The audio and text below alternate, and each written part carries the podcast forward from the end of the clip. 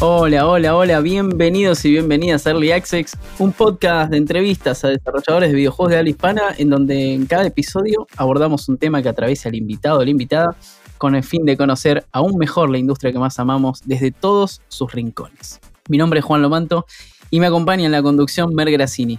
Mer, ¿cómo estás? ¿Cómo va, Juan? ¿Todo bien hoy? Antes que nada, le queremos agradecer a Image Campus por presentar este podcast la institución educativa por excelencia cuando hablamos de arte, animación y videojuegos. Sí, un honor, la verdad, que hayan puesto su sello de calidad de Early Access. Así que ya saben, si quieren saber más sobre Image Campus, no duden en entrar en imagecampus.edu.ar. Hoy tenemos un invitado muy especial porque veníamos justo hablando previo a la, grabación, que es el único que pudo escuchar el podcast antes de que lo entrevistemos. Así que va a estar muy interesante esto. Eh, bueno, Hoy vamos a estar acompañados por el cofundador y jefe de Leap Games, que es el estudio de videojuegos más grande de Perú junto a Batam.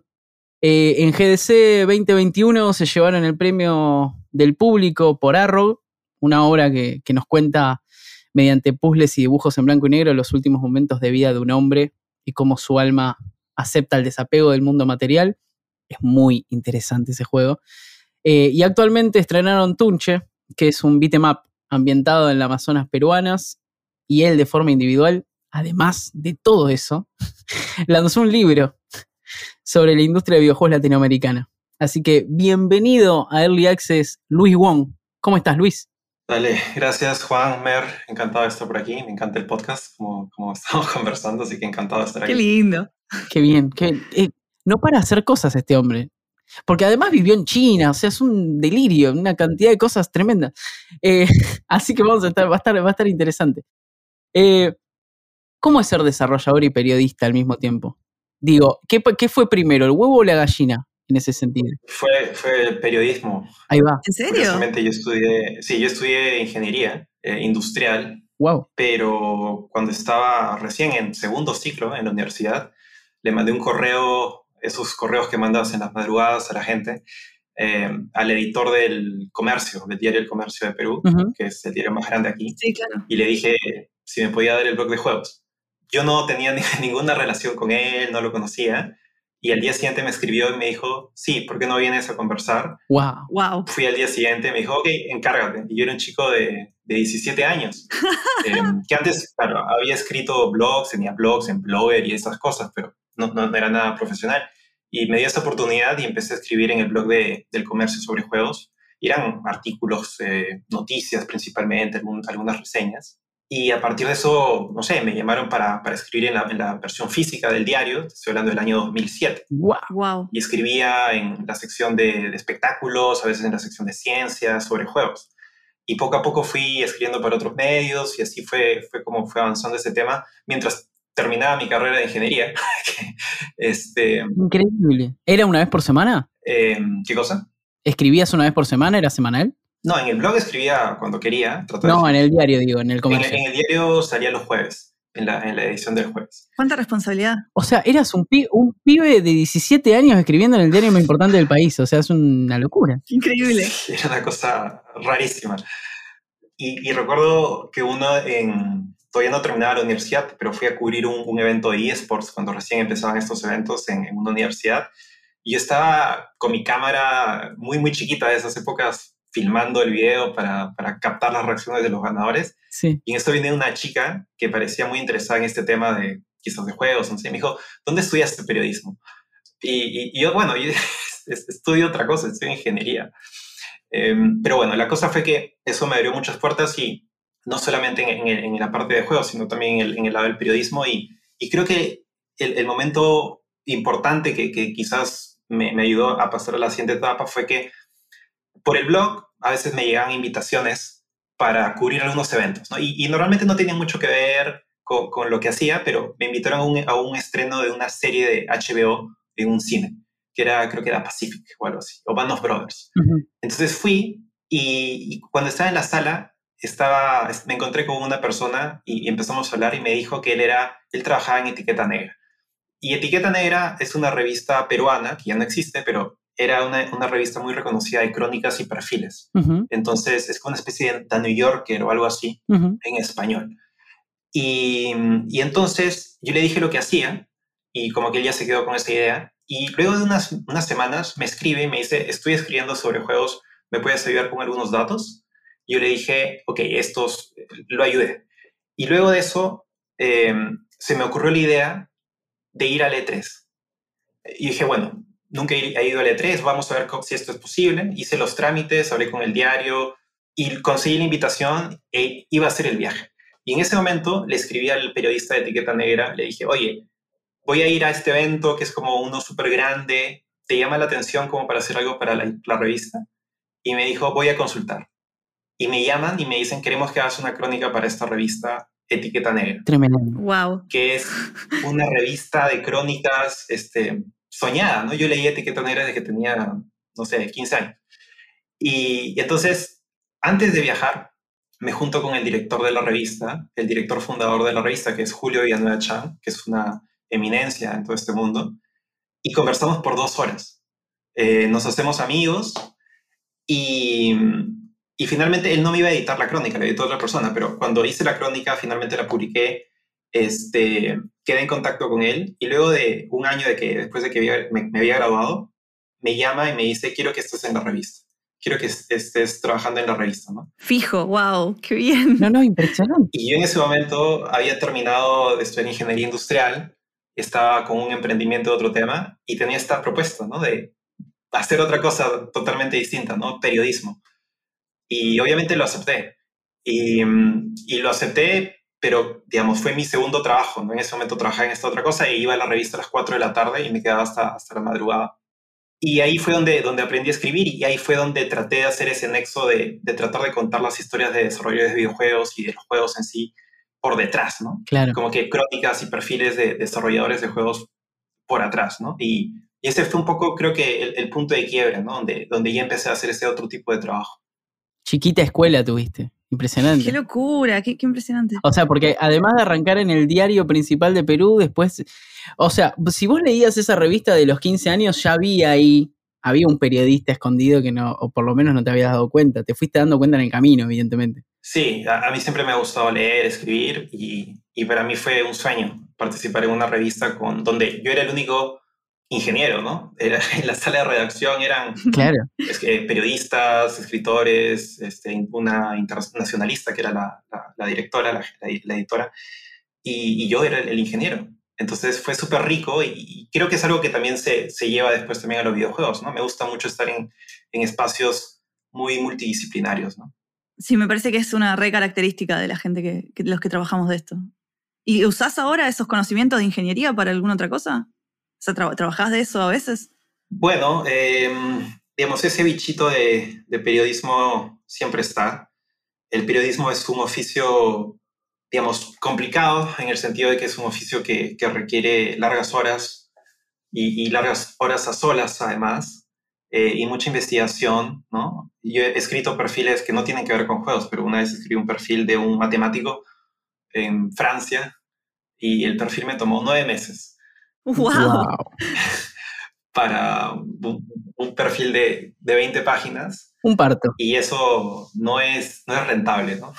No, no.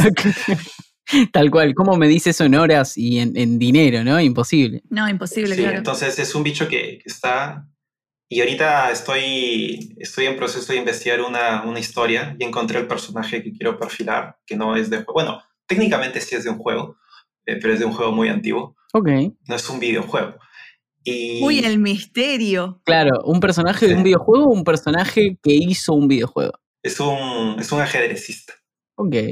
¡Oh! Kasparov. No, no, más, más latino, sí. Ajá, bien. Bien, me gusta más. Estoy, estoy investigando. Estoy investigando el personaje. Eso me da, me da, me da un, un pie, dijiste más latino. Eh, imagino que cuando empezaste a escribir en el comercio, empezaste a escribir de juegos AAA o cosas conocidas. Sí, por supuesto. Sí. ¿Cómo, ¿Cómo, fue que empezaste a hablar de, de, la industria latinoamericana? Sí, bueno, comenzó con Perú. Es decir, claro. al igual que ese correo de medianoche que le mandé al editor del comercio, igual le mandé un correo de medianoche al editor de Polygon. Tranco. Y no, primero fue el editor de, de Kill Screen, que era una revista que en ese momento era una revista que recién había salido, que justamente trataba de, de, tener este otro ángulo y que tenía una edición física. Y leí en internet que estaban buscando historias. Y dije, bueno, ¿por qué no? Y le propuse, le propuse una historia y la aceptó. Y obviamente la historia fue sobre Perú porque era un poco lo que yo tenía a la mano. Y bueno, publiqué algunos, algunos artículos con ellos en, la, parte web y en la revista física. Hubo una historia que de hecho está en el libro, que es sobre esta, esta, esta, pequeña orquesta de, de, música en Perú que toca, toca canciones eh, sobre videojuegos. Y fue todo un, reportaje que hice, ¿no? Y, entonces luego de eso le mandé ese mail de medianoche al editor de Polygon con una historia sobre Perú y, me dijo, ya, nunca hemos tenido estas cosas, así que hagámoslo. E hice esa y luego dije, bueno, hagamos otra y, en esa época ya conocía un poco la industria argentina, así que le dije, bueno, hagamos esto sobre Argentina, luego sobre Uruguay y así fue como fue pasando, ¿no? Básicamente tu, tu libro, para que sepa la gente, que se llama América Latina Juega, que espero que llegue pronto a la Argentina, todavía no se consigue acá. Claro, nace de eso. Claro, es una recopilación de todas esas notas, pero ¿tenés también material exclusivo dentro del libro? Sí, nace de ahí, eh, porque eh, las, primeras historias las escribí hace 10 años más o menos, y hace unos 3 o 4, conversando con un amigo español, Jesús Fabré, me dice, oye, ¿por qué no, por qué no contactas a la gente de, de Héroes del Papel, que justamente publican esto, ese tipo de historias? Hablamos y, y me dijeron que les encantó la idea y justamente que les gustaría tener algunas historias inéditas, y fue ahí donde, donde escribí las últimas cuatro, que no, no apareció en otro lado. Bien, Jesús, eh, Jesús Fabre, para que sepa del otro lado de la gente, es un español que hace relaciones públicas en videojuegos y es muy querido acá en Latinoamérica. Lo queremos mucho, es un amigo de la casa, así que... Yo, quiero saber, antes de que nos vayamos del tema de, esta, esta, relación, porque yo hago, lo, yo hago lo mismo, yo también soy periodista y desarrolladora, y quiero saber si, nada, vos haces lo mismo. ¿Haces que, haces que lo, que aprendés en el desarrollo influya en, las notas o en las reseñas que haces? ¿O lo que haces en las reseñas influye? Capaz que no, capaz que son cosas separadas. No sé, ¿cómo, cómo llevas esas dos carreras? Bueno, yo no escribo tanto, definitivamente, como lo hacía antes. Eh, yo creo que hace desde el 2017 más o menos estoy súper enfocado en, más que nada en desarrollo de juegos. Pero yo creo que lo que queda es, es, el, es esta idea de, de seguir probando y probando cosas, eh, porque cuando estábamos en la revista probamos 100 versiones de titulares, cambiamos, editábamos muchísimo, ¿no? No éramos de los que recibíamos los textos, revisábamos la, ortografía y listo, ¿no? Sino que hablábamos mucho con el editor, con el, con el autor, lo reescribíamos muchas veces. Entonces creo que eso es lo principal que se ha quedado en el sentido de que eh, cuando hacemos juegos tratamos de iterar muchísimo eh, en, en, todos los aspectos para, para, poder llegar a una versión final, ¿no? Creo que eso es lo principal y y también nutrirnos de este aspecto multidisciplinario, ¿no? Wow, me parece un enfoque re interesante eso de, claro, hacer como varias relecturas. Eh, ahí justo dijiste que desde 2017 estás muy dedicado al desarrollo y que no escribís tanto. Pero en 2018 tuvimos la suerte de tener una nota tuya en Pressover en la que hacías un poco un, repaso sobre la industria de Perú. Eh, lo, hiciste en, en, el medio de una serie de notas que estábamos sacando previo al Mundial 2018 eh, con los, con los eh, países que habían clasificado. Y, ahí contaste que si bien estaba creciendo la industria de Perú, como que en Perú no había una tradición gamer muy arraigada. ¿Eso cambió desde 2018 para acá? ¿La pandemia influyó para que crezca el gaming como creció en gran parte del mundo? ¿O cómo lo ves?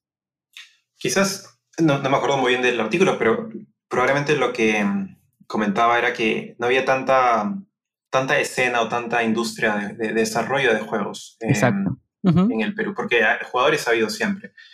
Pero mm, en el caso del desarrollo, y, aquí quizás retornamos a algunos conceptos o, ideas que, vamos, que traté en el libro, pero la, industria en Perú nació más o menos en la década del finales de los 80, inicios de los 90, un poco en paralelo con el resto de, de lo que pasó en Latinoamérica, pero a diferencia de lo que pasó en Chile, por ejemplo, con la gente de, de Ace Team que, y de Guanaco Games o de NGD o incluso de Sabaraz en Argentina, en, Perú esto se cortó, ¿no? Se cortó con un episodio em, judicial, una estafa, y ahí este, ese equipo no pudo seguir, ¿no? Como sí pasó en los otros países de Latinoamérica. Claro. Entonces, se tuvo que prácticamente comenzar desde cero y justamente uno de los pilares fue esta empresa que mencionaste al inicio, que es Bampton, entonces... ¿En qué año fue esto de empezar de cero?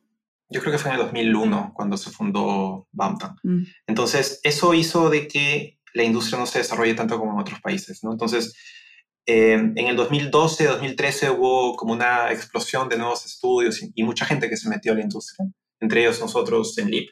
Pero luego de unos años, muchos dejaron de hacer juegos, eh, quizás porque no habían obtenido los resultados que, habían querido y hubo como una caída, ¿no? Eh, no obstante, en los últimos dos o tres años, un poco antes incluso de la pandemia, mucha gente volvió a entrar a la industria. yo creo que en gran parte porque se empezó a hablar mucho más del tema desde el 2012 y se abrieron muchas carreras y muchos chicos empezaron a, meterse a esto. Entonces son esas personas las que ahora están o creando nuevos estudios o entrando a trabajar a, algunas empresas. Y hoy, en día yo diría que, tenemos un, escenario mucho más, saludable. Y, me refiero a saludable en el sentido de que no es lo que pasaba antes en que cuando una persona salía de un estudio se iba a otra industria, como se iba a hacer, no sé, páginas web o se iba a una agencia de publicidad, sino que ahora cuando alguien está saliendo de un estudio, pasa a otro estudio a trabajar y se mantiene dentro de la industria. Entonces creo que ese es un signo de una industria un poco más saludable. Uh, re importante eso, claro. Claro, hay una rueda ahí. Eso es, excelente. Sí, eso pasa mucho, gente que se va y se va y se va para siempre. Sí, es un garrón. Una pena. Sí, muchas veces está, acá en Argentina por lo menos pasa por el tipo de cambio. Eh, se va mucha gente a Mercado Libre, por ejemplo, que, y porque pagan mucho más o ese tipo de cosas. O, pasa a ser freelance y bueno, pasan esas cosas. Eh, Leap Games, dijimos bien que es uno de los estudios más grandes de Perú. Eh, entiendo que Bantam lo tenés ahí arriba y por un tema de, cantidad de años, cosa que me parece lógico. Pero ustedes vienen, vienen pegando buenos golpes. Eh, pasó con Arrog, ahora sacaron Tunche. ¿Cómo viene avanzando Leap y cómo se nutre de la industria de Perú que está creciendo? Como bien contás. Sí, yo creo que los últimos 12 meses han sido quizás como muy intensos en, noticias o en lanzamientos para nosotros. Eh, digamos, por mucho tiempo estuvimos trabajando muy metidos en, nuestro hueco, por así decirlo, pero justo, justo pasó que en estos meses hemos tenido como que varios lanzamientos y varias cosas importantes, ¿no? Estamos súper contentos por eso. Y al mismo tiempo también lo que pasó fue que a raíz de la pandemia aparecieron muchas oportunidades y en algunos casos también tuvimos que crear también algunas oportunidades porque cuando acabas un proyecto, eh, pues tienes que seguir con otro, ¿no? Porque sí, claro. Este, es, es, muy raro que tengas un éxito instantáneo, ¿no? Entonces teníamos que, que, pensar en eso, ¿no? ¿Qué va a pasar luego de que lancemos, sobre todo Tunche, ¿no? Entonces para eso empezamos a desarrollar algunos otros proyectos que afortunadamente varios de ellos incluso ya están ahorita o en preproducción o en producción y que ya incluso hemos, hemos firmado con algunos publishers. Entonces, wow, felicitaciones. Eso nos gracias. Nos permitió crecer y nos obligó a crecer y por eso hemos también tenido que, que crecer en el equipo, ¿no? Actualmente somos un poquito más de 30 personas. Uf, ok, es un equipo grande ya. Sí, claro, ya es un estudio. O sea, es grande para ser un, un estudio independiente. Bien, en, en Bantam, ¿cuántos son más o menos? ¿Tenés idea? No lo sé. Eh, todo el tiempo leo noticias de gente que, que, que, está entrando, así que deben ser más de 80 quizás. ¡Wow! ¡Wow! Qué bien. Eh, hace, hace unos años jugué un juego de ellos de Power Rangers, un beat'em up, que estaba, estaba, estaba lindo. trabajan con, entiendo, con IPs bastante famosas. Sí, hace poco sacaron Nickelodeon Cards Racers 2. Ahí va. Y creo que están haciendo más cosas. Les queremos agradecer a AdMagic por regalarle a nuestros oyentes tres meses de suscripción premium a su servicio. Si no los conoces, AdMagic es una increíble herramienta de marketing para desarrolladores mobile. Seguí el link en la descripción para conseguir el código promocional y aprovecha para pedirles una demo call para más información. En esa, en esa línea, yo quiero saber, Em, porque nombraste Tunche y ahora que estamos hablando de que esta gente trabaja con IPs extranjeras, los juegos de ustedes, en cambio, em, tienen como una influencia local, autóctona, aborigen, fuertísima. Es como el, eje que, los define. Yo quiero saber, ¿eso es una decisión ideológica de, de poner el foco en eso o les sale naturalmente? Sí, yo creo que nos salió naturalmente con esos dos juegos. Los cuatro juegos que ahorita estamos trabajando ninguno tiene algo directamente relacionado con, con, algo autóctono, pero sí hay definitivamente elementos que se sienten que están en los juegos porque nosotros somos lo que estamos haciendo, ¿no? Claro. Claro. Sin entrar en un spoiler, estamos haciendo un juego en donde uno de los personajes tiene en su vestimenta algunos motivos prehispánicos, a pesar de que el juego es de algo totalmente distinto. Ah, bien. Claro, qué lindo eso, que ponerlo como en los, en los pequeños detalles. Dijiste como al pasar que están haciendo cuatro juegos a la vez, pero son 30 personas. ¿Cómo es eso? Sí, hay dos de ellos que son coproducciones. Ahí va. Es algo que, que empezamos a hacer con Arrock, porque Arrock es una coproducción con Hermanos Magia, y nos fue muy bien. o sea, eh, no pasaba como lo que uno podría pensar de que hay estas rivalidades, estos egos encontrados, estas, estas peleas. No, en verdad fue algo súper natural, nos sentimos súper bien con ellos y a raíz de eso es que hemos empezado dos coproducciones con, con gente además que, que, son amigos, ¿no? Hay una coproducción que estamos haciendo con, con un par de amigos que yo conocí cuando, cuando hice una maestría en Francia y que desde esa época siempre estábamos haciendo prototipos, ideas y, y cuando comenzó la pandemia conversamos y dijimos, queríamos hacer esta idea, este prototipo y así fue como surgió, ¿no? Buenísimo. O sea, ¿ellos son de Francia o son de Perú como vos? Ellos son franceses, sí. Ah, ok. Es una coproducción con Francia, copado. Sí, y la otra coproducción también es, también es con franceses. Ah, bien, qué lindo. Fue multicultural, qué bueno. Qué bien, me, me, gusta cuando se juntan cabezas de diferentes continentes y siempre puedes salir cosas interesantes de ahí. Sí, estoy, de acuerdo. E, esa, ese choque de culturas me parece súper, súper lindo. Em, esto de poner em, eso, este, patrones prehispánicos que decías em, en el otro juego, ¿ahí tienen algún asesoramiento para ese tipo de cuestiones por ahí más eh, o históricas o de, o de, cultura? Porque asumo que no todo el equipo son descendientes de pueblos originarios, entonces... Digamos, a veces hacemos solamente el research eh, en internet y en otras páginas, pero a veces sí tenemos la suerte de tener personas que tienen ese background. ¿no? Por ejemplo, en la música de Tunche, que es una música que trata de combinar aspectos de la selva, algunos sonidos muy de la selva, con un rock un poco más tradicional que encuentras en, juegos de pelea. uno de los compositores era, era de, de, de, Iquitos, de una ciudad de la selva. Entonces, digamos, tiene dentro de su ADN eso, ¿no? Y obviamente eso se transmite en, se transmite en el juego, ¿no? Eh, y de la, forma, de la misma forma, cuando hacemos eh, cosas artísticas, tratamos también de hacer un research eh, en ese sentido, ¿no? Justamente estamos en, esa, en ese proceso de, de, investigación en uno de los juegos que estamos haciendo ahorita. Ah, bien. Claro, qué interesante. La música de Tunche es increíble. Me, me gustó mucho. Te, te sentís ahí. Eh, está muy bien. Sí, Francisco Mora, que fue el, un poco el director de esa parte y que trabajó con el compositor, creo que hicieron un, un gran trabajo. ¿sí? Pero esperen, porque ahora toca el momento de Image Campus, la escuela de animación, arte y videojuegos que auspicia este podcast que hacemos con tanto amor. Sí, es una institución educativa que se destaca por la formación, especialización y entrenamiento continuo en nuevas tecnologías a través de trayectos educativos presenciales, online y vía streaming. Image Campus es una organización líder en Argentina y Latinoamérica y es ampliamente reconocida por la industria entera por su constante innovación. Si quieren conocer sus planes de estudio para diseño, ilustración, animación 2D y 3D, videojuegos, robótica, programación, tecnologías inmersivas y desarrollo aplicado, no lo duden y entren a imagecampus.edu.ar Image Campus, otra educación. Eh, en tu libro vas recapitulando como la historia de los, de los estudios y, y, contás también como la situación sociopolítica del país en el momento. Eh, ¿Cómo te parece que afecta digamos, la política local o internacional al desarrollo?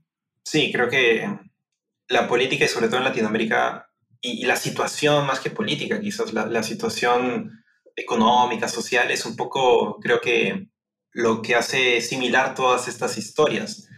Eh, los problemas que, que, tenemos en Perú, en, en, su gran mayoría, son muy similares a los, a los, a los otros problemas que, que están en, en, otras partes de Latinoamérica. Y las historias de estos estudios más o menos tienen cosas similares, ¿no? Como que problemas eh, financieros, problemas de estafa, problemas, problemas raros que, que van pasando en, en, todas estas historias, ¿no? Que son muy, muy latinoamericanos, ¿no? y algunas situaciones también que son, que ya rozan un poco con, con el realismo mágico, ¿no? ¿Como, ¿Como qué? Como esta historia, eh, digamos, sin entrar al spoiler, pero esta historia de la gente de Mulaka que necesitan buscar el financiamiento para su juego y le mandan una carta al presidente de México. y, y uno de los, de, los, de los que están en el intermedio lee la carta y se la pasa a alguien en Chihuahua, un inversionista de, creo que era un empresario de carnes o algo así, y es la persona que invierte finalmente en el, juego. No, sab- no sabía ese, ese dato, no llegué a esa parte. No sabía ese dato, es muy bueno. Es, es muy realismo mágico, totalmente. Porque estábamos con ganas de entrevistar a la gente de Mulaca, porque eh, hay uno de ellos en particular, no- nos llevamos muy bien, pero no sabíamos eso. Es como que acá, esto es muy para el- un dato muy argentino, como que acá invierta plata en tu juego Samid. O sea, acá hay un, acá hay un empresario de la carne muy conocido que se llama eh, Samid y que es- es- además es muy mediático, es muy, muy interesante lo que contaste. Qué playero. ¿Y encontraste algún, algún estudio que, que- que está apartado de, esa, de esos problemas comunes latinoamericanos? Porque está buenísimo. Hay algo de, de tu libro que es muy interesante, que es esto de justamente esa relación que por más que somos países súper distintos en un montón de cosas, tenemos los mismos problemas. Pasa también a nivel político. Eh, ¿Encontraste algún estudio que vos digas, che, este estudio no parece latinoamericano, no te pasó por todos estos problemas? Capaz son ustedes. No, eh, te voy a decir, también estamos ahí. Pero, o sea, hay algunos estudios que quizás están mejor estructurados administrativamente eh, y empresarialmente, y, y en gran parte también es por los años de experiencia que tienen y, y los años de experiencia de sus fundadores. Claro.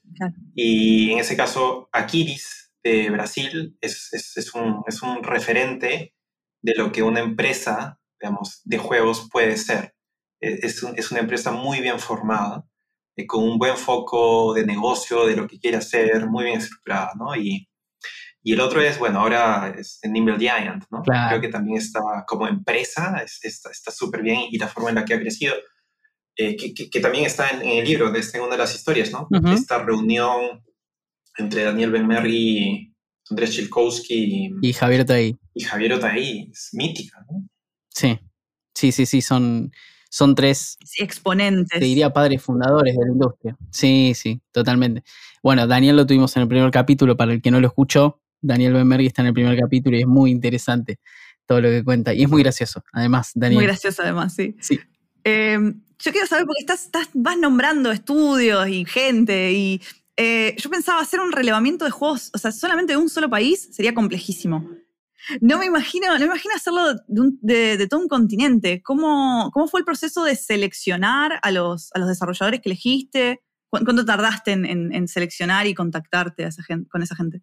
Bueno, sobre el tiempo, al final todo esto tomó cerca de 10 años. Claro, desde Polygon hasta, hasta, el- hasta el- la publicación del libro. Sí, y, y lo otro es que no solamente era, era bueno como que, encontrar como que al, al equipo más, más exitoso o al juego más exitoso, sino también tratar de encontrar una historia Mm. y personajes sobre todo que sean lo suficientemente ricos como para que sirvan de excusa para contar otras cosas. Y eso es básicamente, bueno, conversar con la gente, este, hacer quizás algunas entrevistas previas, ¿no? Para poder también contar ese, ese otro lado, ¿no? Qué lindo, claro, la historia humana, no, no solamente la- la- el número económico de cuántas copias vendió. Sí. ¿Sos consciente que sos un referente para los que somos periodistas en Latinoamérica de videojuegos? Siempre es un poco complicado, pero curiosamente las veces que me han dicho algo similar han sido argentinos. Em, ¡Wow! eh, sí, la primera vez que me ¿Quién, pasó te que lo, fue... quién te lo dijo antes que yo que lo voy a buscar? No, la primera vez que, que- que- que pasó y que fue muy emocionante para mí porque era algo muy, muy raro eh, fue en, en una...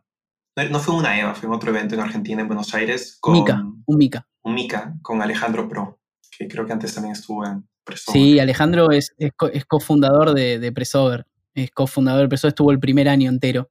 Eh, wow, no sabía que te lo había dicho. Sí, es, obviamente es muy, muy emocionante porque uno, yo trato de hacer mi trabajo y trato de contar historias y, y que en gran parte es, es este, tratar de saciar un poco mi curiosidad también. Entonces, Ujú. fue muy lindo eso. sí. Es que es muy lindo cuando te reconocen tu laburo y es la verdad. O sea, y pensá que Sí, estás contando que arrancaste a los 17 años, aparte te mandaste. eh, Esto también es muy latinoamericano, ¿no? Esto de mandarnos, de, de, de- de- de que no somos Sí. estructurados, de bueno, le mandamos un mail al director, ya fue. Total que me va a decir que no, de última. Es muy nuestro, sí. Me hace acordar una historia bueno, que está en el libro, creo, que creo que la gente de NGD, cuando estuvieron haciendo Champions of Regnum, le decían a la, a la gente que eran muchos más para que no pensaran que, que, que lo estaban haciendo mal. Ay, Qué lindos. Eh, yo quiero, quiero saber, trabajaste en China, estuviste trabajando en China un tiempo. ¿Qué hiciste en China Es muy, es muy extraño esto, dice, trabajar a China. Eh, ¿qué, qué hiciste en China? ¿Cómo llegaste ahí? Contanos un poco de esa historia, porque es muy interesante. Sí, eh, es, es raro, eh, pero también fue muy, muy apasionante. Lo, lo que pasó fue que más o menos en el 2014, en esa época yo ya había, ya conocía mucho Latinoamérica, había viajado mucho, en parte porque también estuve a cargo de la IGDA aquí en el Perú por un tiempo, entonces eso me permitió eh, empujar la industria en Latinoamérica y conocer también a toda esta gente que hacía lo mismo en cada país. Claro. Conocí así a Martina, Martina Santoro, a Juan Pablo Lastra, toda la gente pero yo sentía que quería conocer un poco más y, y, quería salir un poco de mi zona de confort. Entonces postulé a varias maestrías y fui a una en Francia, a una escuela pública de juegos en Francia, lo cual es rarísimo también, ¿no? Es una escuela pública De juegos. de, de juegos. Wow.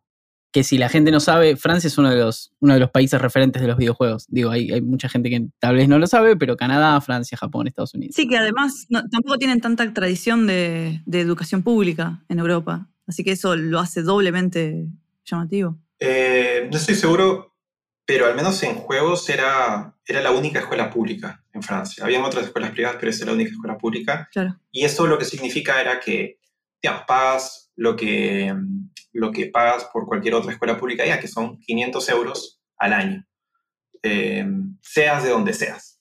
No, no, no, no, no hay, no hay problema si eres latinoamericano o europeo. Bien. Entonces, eso estuvo súper bien y, y me permitió trabajar en esta escuela que justo habían modernizado el edificio y justo era un edificio nuevo al lado del río, una cosa Uy, wow. Qué bien. entonces, esa fue una excusa para mí para, para trabajar por un año y medio más o menos, al lado de mucha gente, principalmente de Francia, pero también de otros lados, en juegos.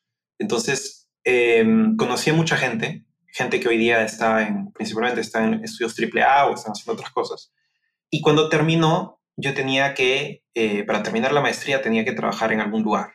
Este, y como nuevamente quería salir de mi zona de confort, postulé a un estudio en China. Eh, porque yo había conocido a un chino. Estás loco desde chico, es muy bueno. Me parece increíble esa, esa capacidad de decir, tengo que hacer esto, voy a mandar un mail a ver qué pasa. A China.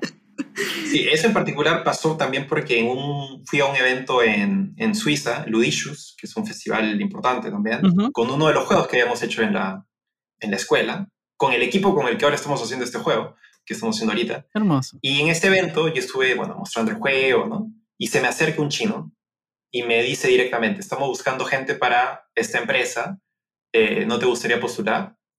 Y eso fue eh, a fines de febrero del 2016. El 4 de abril yo estaba en China. ¡Wow! Un mes y medio, menos de un mes y medio después.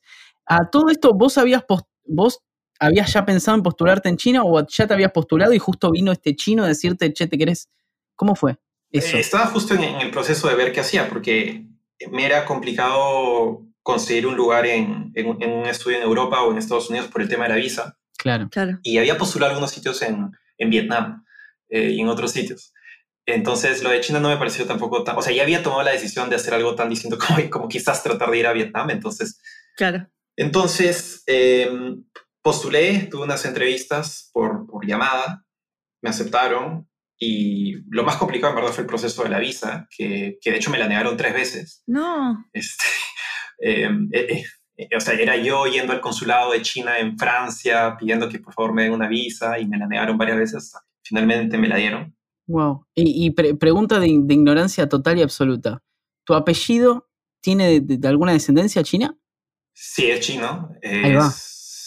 Si no me equivoco, mi bisabuelo era de China, justamente de la, de la región de, de Cantón, que fue a la que finalmente fui. Y no te daban la visa, me parece terrible esto. O sea, teniendo descendencia de China, te negaban la visa. Eso es. wow. Sí, sí, ahora que lo pienso, sí. Teniendo el apellido incluso, me parece, me parece te- terrible.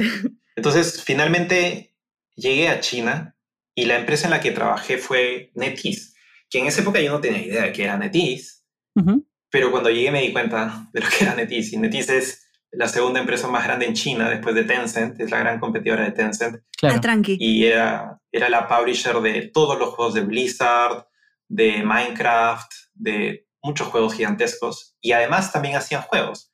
Tenían ocho estudios en China, Japón, en, en Estados Unidos, haciendo más y más juegos.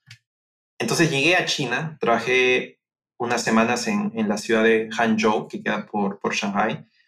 Y fue toda una experiencia. Fue porque si bien mi equipo era, era mitad occidental y mitad chino, y bueno, mi jefe era, era un holandés, el resto de la organización era prácticamente casi el 100% China. ¿no? Rápidamente fui a la oficina de Guangzhou y ahí éramos cuatro occidentales o cuatro no chinos. Entonces... ¿Y en qué hablabas? En inglés y, con señas, ¿no? Tenías un poco que, ayudarte, ¿no? Y, y, pasaban mil cosas rarísimas, ¿no? Y, el choque cultural también, pero eso es un poco lo que me gusta también. Sí, sí, te encanta, te encanta salir de la zona de confort. Sí, me, parece increíble eso. Increíble. Eh, y a la hora, ¿vos qué lugar ocupabas en el equipo? Digo, a la, porque a la hora de hacer un videojuego, que haya problemas de comunicación es un quilombo. No, era como, como era una empresa tan grande, este, habían incluso varios equipos de desarrollo de negocio o business development, y yo era parte de un equipo de business development. Entonces, mi, mi trabajo era tratar de buscar oportunidades para los juegos que hacía NetEase y tratar de buscar oportunidades sobre todo en Latinoamérica y en Europa, y también buscar juegos que podíamos firmar y, publicar en China. Ahí va. De publisher, sí. Entonces eran un poco los dos roles. Claro, entonces te convenía ese, ese background tuyo. O sea, o sea, es el trabajo que hace un, un comercial que trabaja para un publisher, como para que entendamos. Ok, perfecto. A todo esto también hablas francés, me imagino. Sí, sí, también. ¡Wow! ¡Qué bien! ¿Y este, este tiempo en China, cuánto fueron? ¿Un eh, ¿Meses? ¿Un año? Fueron, fueron seis intensos meses en muchas ciudades de China. ¡Wow! Eh, y, y, si bien era un, era, era un trabajo triple A, porque los juegos que hacían eran triple A, eran juegos gigantescos, eh, a, mí, a mí siempre me han gustado los juegos independientes, ¿no? Entonces, conocí toda la industria independiente también. Eh, como que fui a los festivales, conocí a todos los desarrolladores y, a partir de ese contacto indie, quienes me hicieron una oferta para, para pasarme a trabajar con ellos, ¿no? Y, y, ahora estoy trabajando con ellos, de hecho, desde el 2016 también. Entonces... ¿Qué, qué publisher es? Indinova. Indinova. Entonces, mi, mi periodo en, en China terminó en octubre del 2016. Volví a Perú, pero seguía trabajando con esta empresa que tiene sede en Beijing y de vez en cuando he ido a, a Beijing también. Bien. Wow. ¿Cómo ves la, ya que estuviste en China y, y, conoces la industria de China, evidentemente, ¿cómo ves la expansión que está teniendo en, en, el mercado global? Digo, Tencent comprando porcentajes de diferentes estudios, Epic, eh, juegos en, eh, Francia, eh, teniendo, no sé, incluso hace poco el, problema que hubo con, con, Epic y, Apple y Google y Epic diciéndole a Apple que era monopolista cuando el 40% de, ellos es de Tencent, digo, es una cosa extraña. ¿Cómo ves la expansión esta del mercado global de, de, los estudios chinos y de los videojuegos chinos? Están apareciendo juegos chinos increíbles, que se ven espectaculares, que están tardando en salir, pero que se ven increíbles. ¿Qué crees que puede pasar con, con el mercado de videojuegos chino a nivel mundial? Podríamos quizás dividirlo en, dos partes, ¿no? Una es eh, qué está pasando con estos estudios gigantescos y qué está pasando con los juegos, con los indies. Entonces, por el lado de los estudios grandes, hay que tener en cuenta que la industria en China y el escenario político en China es muy cambiante. Entonces, en cualquier momento pueden bloquear la aprobación de nuevos juegos, como pasó en el 2018. Y esto genera un impacto gigantesco en, las acciones de todas estas empresas que son públicas. Entonces, lo que están tratando de hacer es tratar de mitigar un poco los riesgos y es enfocarse un poquito más en el, en el mercado internacional. Y en ese caso, Tencent y NetEase han tenido estrategias distintas, ¿no? NetEase incluso trató de hacer juegos en estudios eh, extranjeros para extranjeros. No tuvo tanto éxito, un éxito intermedio, y por eso ahora ha cambiado un poco la estrategia a invertir en estos estudios que ya están funcionando no intervenir demasiado en su funcionamiento y, bueno, esperar que sean exitosos, ¿no? Que es un poco la estrategia que Tencent ha tenido desde hace un buen tiempo. Entonces, Tencent ha sido más de invertir en, estudios con mucho potencial y les ha ido súper bien, ¿no? Han invertido en Supercell, han invertido en un montón de otros estudios. Eh, al mismo tiempo que están tratando de desarrollar juegos que no solamente sean atractivos en China, sino también en otras partes del mundo, ¿no? Que ya lo han empezado a lograr, por ejemplo, con el último juego de Pokémon, este, este MOBA de Pokémon, por ejemplo, que lo desarrolló Tencent, ¿no? Y por otro lado, tenemos el tema de los indies, que ahí lo que está pasando es que hay mucho, y que es también lo que ha pasado aquí en, Occidente, ¿no? Que hay mucha gente que trabajó por mucho tiempo en AAA, y que ahora quiere hacer cosas propias, ¿no? Entonces, eh, esta gente, por ejemplo, que está haciendo este juego de Wukong, que es este juego que se ve espectacular en Unreal Engine 5, por ejemplo, Sí, son gente que antes había trabajado en Tencent, ¿no? claro. Entonces, va a seguir pasando eso, al mismo tiempo que hay gente que está haciendo juegos indies quizás de menor, de menor presupuesto, pero con ideas bastante, bastante más interesantes, ¿no? Y, y creo que eso también es algo que está pasando con algunos indies chinos. Lo que se suele hacer noticia en Occidente de juegos chinos son en general juegos que se ven increíbles. Sí, visualmente hay como un foco. Claro, sí, en, en- lo espectacular. ¿no? O sea, hay uno que es que básicamente es la. Ay, no me acuerdo ahora, creo que es Misk, que, que sos el, el rey mono, está basado en la leyenda del rey mono. eh, y hay otros también que se ven increíbles. ¿Crees que, que hay, por qué hay una, una fijación en hacer cosas así como espectaculares visualmente que tal vez tardan un montón en salir? Y no hay tanto lo que pasa en, en Occidente, que hay los juegos independientes capaz que se ven en pixel art, todo, pero salen mucho más rápido. Em, también hay, hay de lo segundo. em, quizás no tiene tanta visibilidad en Occidente, Claro. por, por un poco por la barrera del idioma. Pero yo sí he visto varios prototipos, incluso juegos que están tratando de hacer cosas bastante interesantes también en ese sentido, ¿no? Obviamente creo que, que Occidente en ese, en ese sentido lleva una, una, una delantera, ¿no? Pero creo que está, está avanzando bastante. Hay, hay un desarrollador, por ejemplo, eh, que se llama Candleman, que hace juegos de este tipo, ¿no? Es como el Daniel Benberg chino. me gusta, me gusta la comparación. Qué bien. Sí, así que creo que están, están avanzando por ahí también. Eh, a todo esto, eh, hablando de juegos raros, salió hace poco Mon Moncage, que también es de un estudio chino.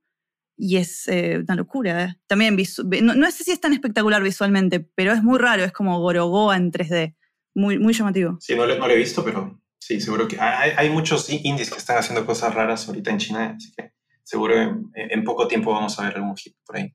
Eh, estando, estando ahí en Asia, yo sé que culturalmente no tienen nada que ver, pero esta es una visión muy de occident- occidental, tal vez ignorante.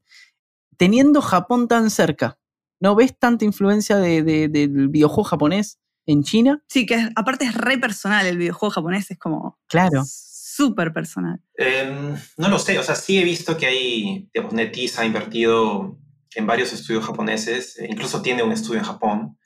Hubo un juego que sacaron, que era un juego de cartas que, que fue el número uno en Japón, entonces creo que definitivamente también hay, un, hay algo de, de ese ADN japonés en los juegos que hacen los chinos, pero quizás no es tan visible ¿no? como, uno, como uno pensaría. Claro, totalmente. Claro. Habiendo viajado tanto, vivido en otros países, trabajado en otros países, estudiado, ¿cómo ves la situación del desarrollo en Latinoamérica como en comparación con esos lugares?